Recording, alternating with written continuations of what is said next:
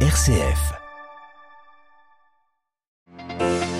Des bâtiments de l'église gréco-orthodoxe à Jérusalem vendus à des colons juifs, c'est la fin de deux décennies de bataille judiciaire. Nous retrouverons notre correspondante sur place.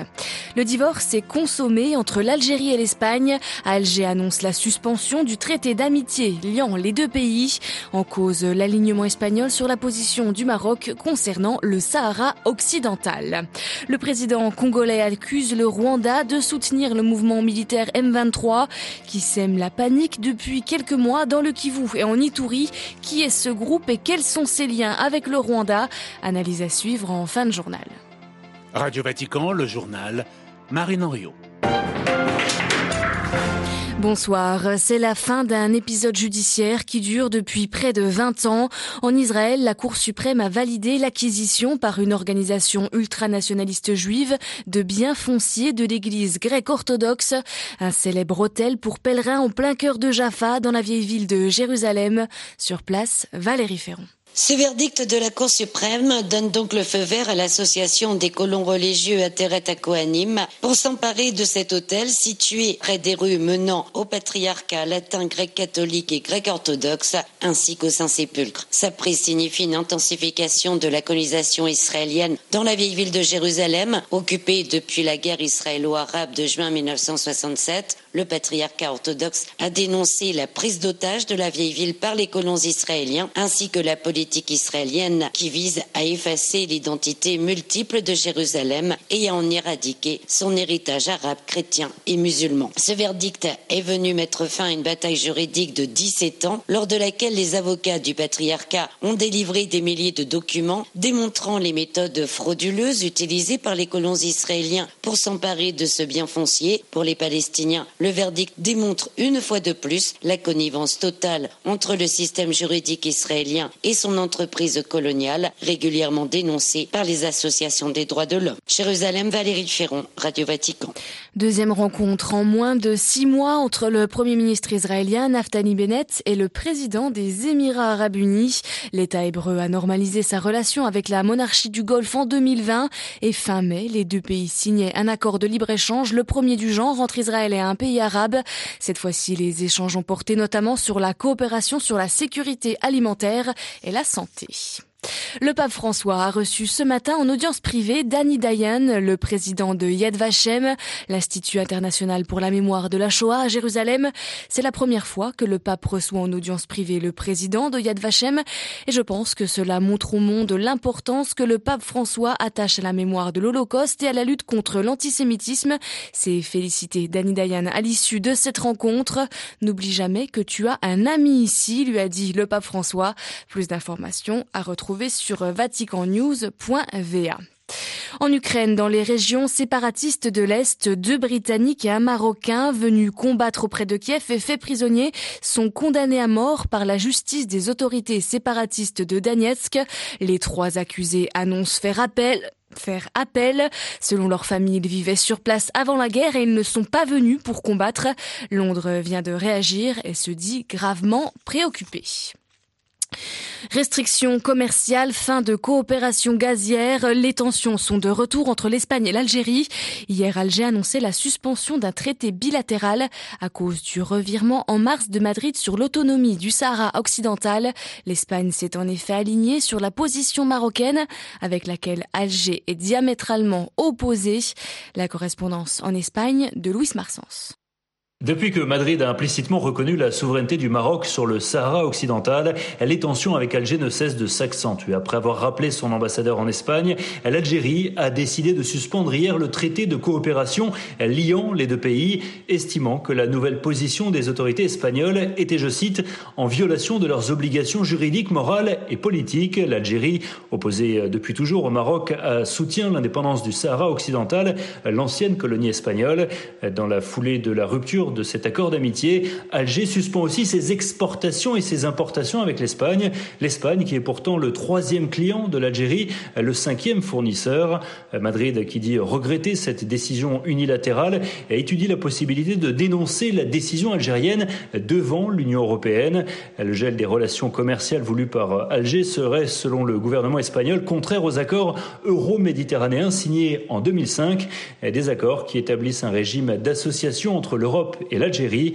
Madrid dit préparer une réponse sereine, constructive, mais très ferme. Barcelone, Luis Marsens pour Radio Vatican. Une vaste nappe de pollution, 77 km détectée dans le nord de la, mer, Baltique. Filmée par avion, l'origine de cette nappe de pollution est encore incertaine, annoncent les gardes-côtes suédois, mais pourrait venir de déversements illégaux de biocarburants. Une enquête préliminaire pour délit contre l'environnement a été ouverte.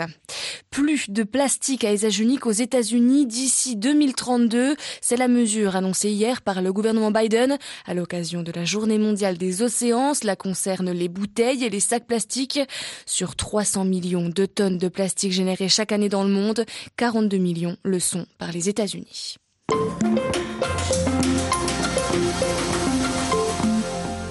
Depuis le mois d'avril, de violents combats opposent l'armée congolaise et le groupe militaire M23, des violences concentrées sur la façade orientale de la RDC dans les régions du Kivu et de l'Ituri.